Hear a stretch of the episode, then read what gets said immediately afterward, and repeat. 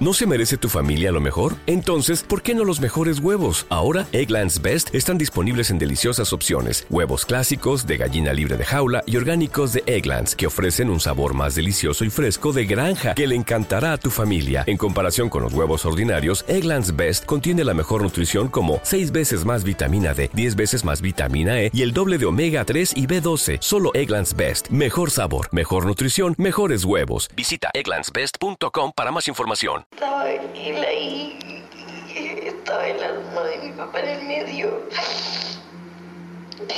Y me podía quedar, pero tampoco me podía ir.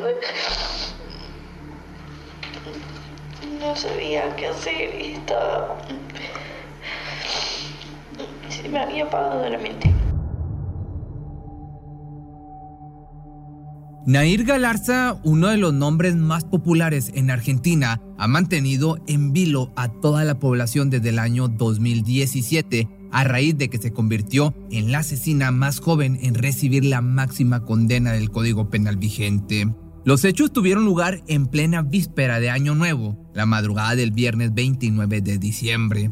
Una época llena de propósitos y sueños que, desgraciadamente, fueron truncados por Fernando Gabriel Pastorizo, bajo la mano de su propia novia, quien decidió poner fin a su vida.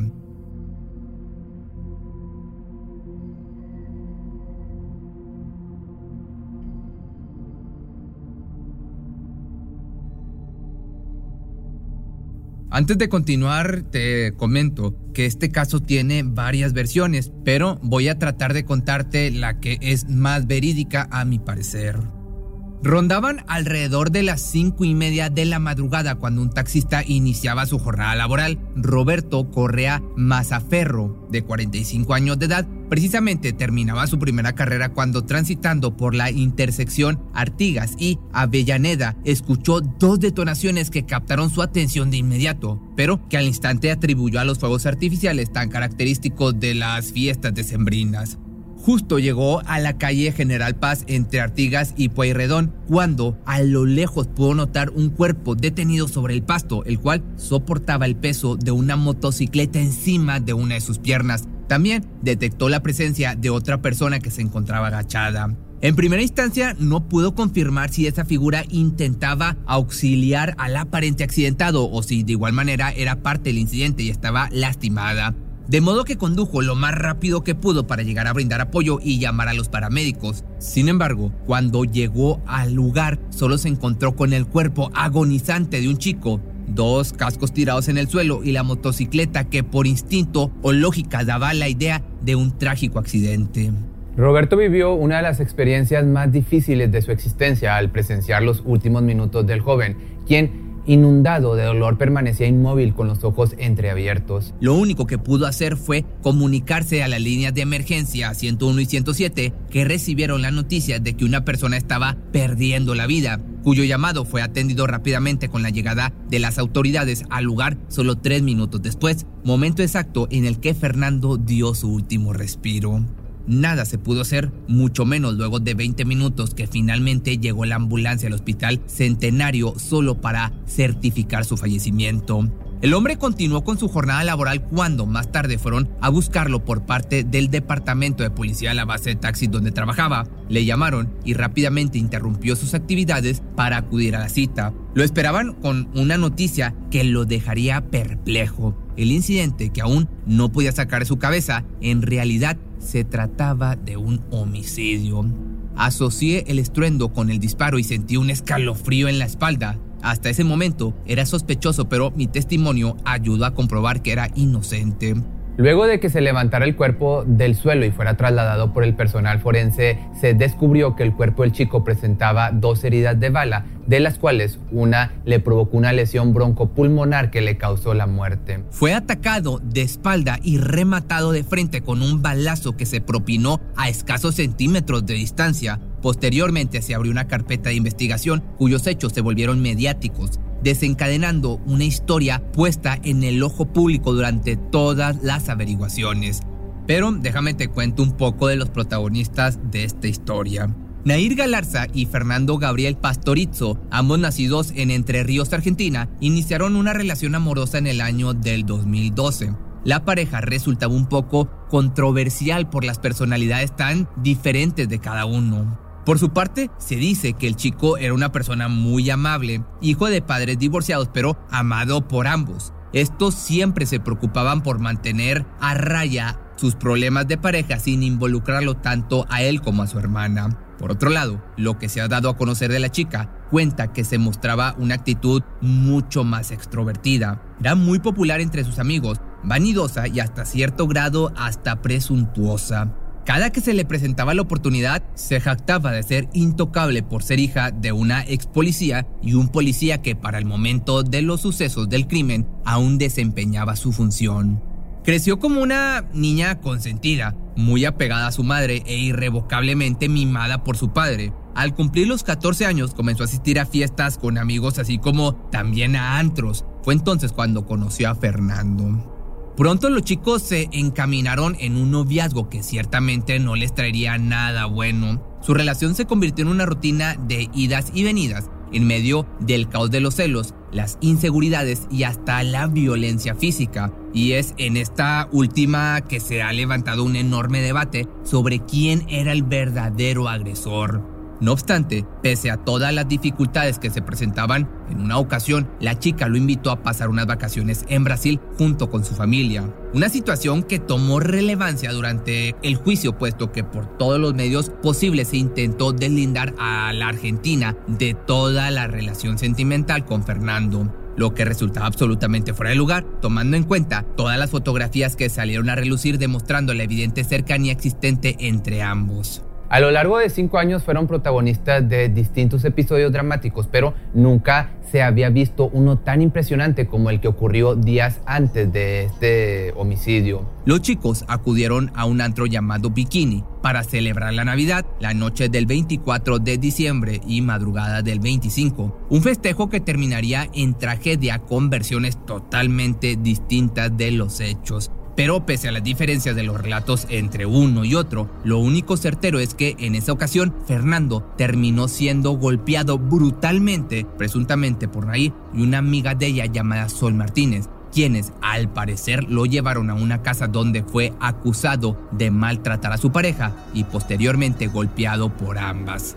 Entre gritos y reclamos, él no se defendió, pensando que era la única forma de por fin terminar con su relación tóxica. Se dice que el conflicto inició por una escena de celos, donde según una versión ella la comenzó y según otra él propició la violencia. No obstante, existen pruebas contundentes donde se puede señalar al chico como inocente, puesto que luego del altercado salió completamente horrorizado del lugar en un estado bastante intranquilo. Incapaz de volver a casa para no preocupar a su madre, lo primero que hizo fue comunicarse con uno de sus amigos y así, a través de un mensaje de audio por WhatsApp, quedó registrada la historia de cómo fue agredido por su novia y una amiga de ella.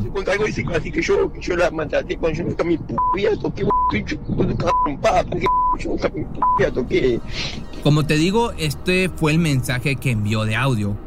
En este se podía apreciar su desesperación e impotencia por haber tenido que pasar por una situación así. Además, también describió lo que le hicieron, señalando cómo fue azotada su cabeza contra la pared una y otra vez. Aunado a esto, se sumaron algunos mensajes de texto en los que relató la misma historia y confesó estar a punto de desmayarse luego de también recibir puñetazos en la cara, brazos y estómago. Sus amigos conocían un poco acerca de la delicada situación entre la pareja, motivo por el cual le aconsejaron más de una vez alejarse por completo antes de que las cosas se salieran totalmente de control. Y tomando en cuenta la última experiencia amarga vivida con la chica, quiso mantenerse firme en su promesa de jamás regresar a ese infierno de relación, aún y a pesar de las amenazas de la joven quien solía decirle atentaría en contra de su propia vida si la dejaba. Para él ya era una simple, simples palabras vacías que únicamente pronunciaba para mantenerlo controlado a base de chantaje emocional y amenazas de suicidio. Pocos días después de ese desagradable episodio fue que se encontró a Fernando Gabriel Pastorizzo tirado en el suelo agonizando y luchando inútilmente por su vida. Como comencé este video. Luego de encontrarlo aquel 29 de diciembre en punto de las 5 y media de la mañana, era inimaginable todo lo que sucedería después. comenzando por el extraño mensaje que su novia publicó directo a sus redes sociales a través de su celular solo un rato después. Era una fotografía donde posaba con el chico cuyo texto describía lo siguiente. Cinco años juntos, peleando, yendo y viniendo, pero siempre con el mismo amor. Te amo para siempre, mi ángel. Seguido de una siniestra confesión que indudablemente la llevaría tras las rejas. Durante el transcurso de las primeras horas de la mañana, sin titubear, confesó a sus padres lo que había hecho. Era una asesina. Esta misma declaración fue hecha ante las autoridades en la que relató cómo había citado al chico en su casa, quien acudió sin sospechar los planes mortales de la joven. De alguna u otra manera, a pesar del fuerte altercado que había tenido días antes, se pusieron de acuerdo para verse una vez más. Tal parece que luego de hablar por un rato, la chica le pidió que la llevara a casa de su abuela, una petición que Fernando aceptó. Sin embargo, antes de salir de su casa, Nair Galarza tomó el arma de su padre que se encontraba encima del refrigerador. La puso detrás de sus pantalones y se subió con su futura víctima, supuestamente con un rumbo fijo. Fue entonces cuando en una calle oscura y poco transitada le pidió que se detuviera, momento que aprovechó para propinarle dos disparos, uno en la espalda y otro en el pecho. Acto seguido, tomó el camino de regreso a su casa, hasta donde caminó tranquilamente, cuyo parte del trayecto pudo ser captado por una cámara de seguridad que fue revisada por la policía. En dicho video se le vio en punto de las 5.22 de la madrugada, solo 6 cuadras de la escena del crimen, una prueba contundente y decisiva para las autoridades a la hora de juzgarla. Asimismo, también fue vista por uno de sus vecinos llamado Joaquín Osorio, un chico de 22 años con quien había tenido un romance tiempo atrás. Este dijo que notó una extraña sonrisa en el rostro de la joven al tiempo que entraba a su casa cerca de eso de las 5.40 de la mañana. De nada sirvió que sus padres negaran que la persona captada por las cámaras fuera ella. Su declaración estaba por encima de todo más la evidencia recabada por las autoridades, de modo que rápidamente se puso en prisión preventiva. Posteriormente, Nair fue sometida a una prueba de dermotest para comprobar la presencia de pólvora en sus manos, pero para sorpresa de todos, el resultado fue negativo. No obstante, esto quedó descartado bajo el argumento del fiscal asegurando que dicho estudio puede dar resultado negativo como consecuencia a que quien se realiza la prueba se haya lavado las manos compulsivamente. Así como también afirmó que la pistola utilizada en este caso fue una 9 milímetros, la cual expulsa la pólvora hacia un costado y no hacia atrás, que esto yo no lo sabía. Seguramente creo que tú tampoco. Acabamos de aprender algo nuevo el día de hoy. Pero bueno, regresando con el tema. En la línea de investigación también se sumó la conversación de WhatsApp entre ella y el ahora Oxiso. De esta se determinó el cómo quizá el crimen había sido premeditado luego de que Fernando estuviera completamente seguro de por fin terminar con esta relación tóxica. La situación no pintaba, como te puedes dar cuenta, nada bien para la culpable, por lo que decidió hacer unos cambios en su declaración, en la que afirmó haber llevado el arma porque temía que el joven la pudiera agredir de, una, de alguna manera. Así dio inicio a una tergiversación inmensa de los hechos en la que se buscaba manchar la imagen de su novio ya sin vida, al mismo tiempo que fotografías de su niñez fueron difundidas para generar cierta empatía y restar peso a su rostro de matona desalmada. El debate desencadenado por esta nueva situación generó una división de opiniones en las que por una parte se repudiaba la presunta culpable y por otro lado se le apoyaba al haber actuado supuestamente en defensa propia. Sin embargo, ninguna muestra de afecto o empatía pudo evitar que el día 3 de julio del año 2018 fuera condenada a prisión perpetua por encontrarse culpable de homicidio agravado por el vínculo de pareja con la víctima. Y dictaminó lo que tenía que ser, eh, perpetua porque el crimen, eh, no lo digo yo, ahora ya ellos lo confirmaron, fue cometido de una manera atroz. Hasta el momento la reclusa lleva cuatro años alojada en la unidad penal 6 Concepción Arenal de Paraná, tiempo en el que su defensa ha hecho dos apelaciones que han sido rechazadas. Pero, por increíble que parezca, hasta la fecha el caso sigue abierto debido a los constantes cambios de declaraciones de la culpable, pues en última instancia aseguró que quien le quitó la vida a su novio en realidad fue su padre, Marcelo Galarza. Esto debido a que presuntamente Francisco tomaba el arma de Marcelo sin permiso. Era la quinta vez que Fernando sacaba el arma de su padre de arriba de la heladera. Esto lo aseguró la abogada defensora Raquel Hermida Leyenda. Según el nuevo relato señala que al ir en la moto, la pareja visualizó el auto del hombre por lo que frenaron rápidamente perdiendo el control de la misma. De esta manera, la pistola salió volando y el sujeto la alcanzó procediendo a disparar dos veces en contra del joven. Le devuelve el arma a Nair como si alguna vez ella la hubiera tenido y la hace ir a su casa con el arma. Esto lo puntualizó Raquel. Hasta ahora, de igual forma, la defensa sigue luchando para revertir la condena de su clienta, que por mi parte, esta última declaración yo no me la creo. No sé tú qué opines, pero por mi parte está muy fantasiosa.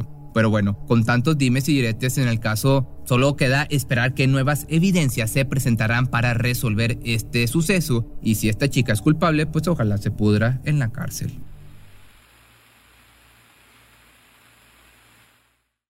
Cuando el tráfico te sube la presión, nada mejor que una buena canción.